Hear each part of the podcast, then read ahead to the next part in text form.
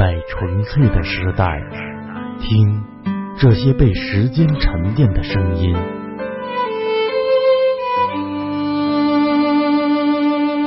一刹那，好像听见了爱情丛生的力量。我的朋友，枕边风电台为您放送摩卡时光。时光。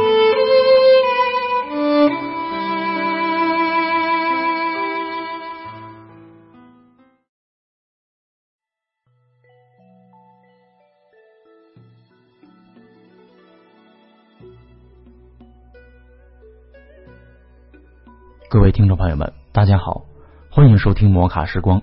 今天和大家分享的是保留和创造未来的故乡。柏拉图说过这样一句话：谁会讲故事，谁就控制世界，谁就拥有整个世界。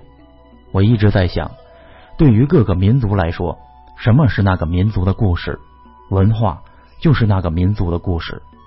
有人或许会说，不，我们有 GDP，我们有钱，我们有高楼。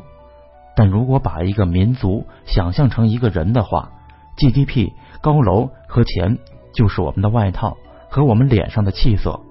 气色当然需要变好，但是如果你的骨子里没有文化，脑子里没有思想，不管外套穿什么名牌，你都不可能成为名牌。一个民族若有故事，就可以解决这样三个问号：因何而著名？因何而流传？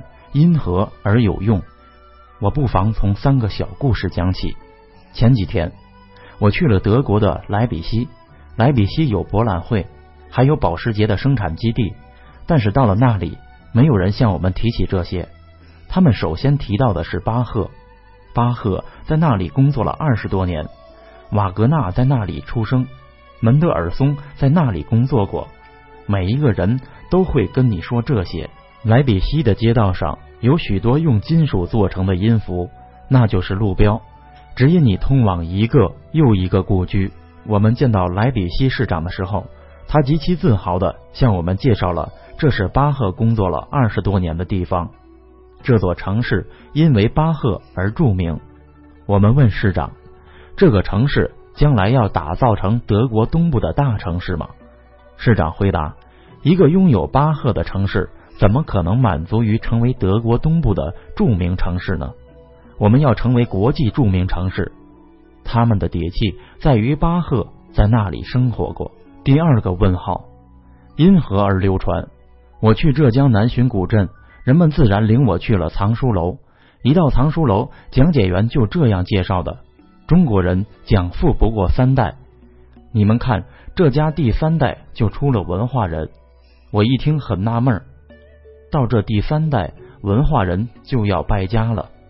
他爱书成痴，把前两代积累的巨大财富全买成了书，一共有十七万孤本善本，建成了这个藏书楼。现在这个藏书楼是南浔最著名的古迹之一，是浙江图书馆的分馆。周恩来总理在解放南浔之前，专门有一个批示，告诉解放军，在这个地方有藏书楼。不许炮火轰击，要保护。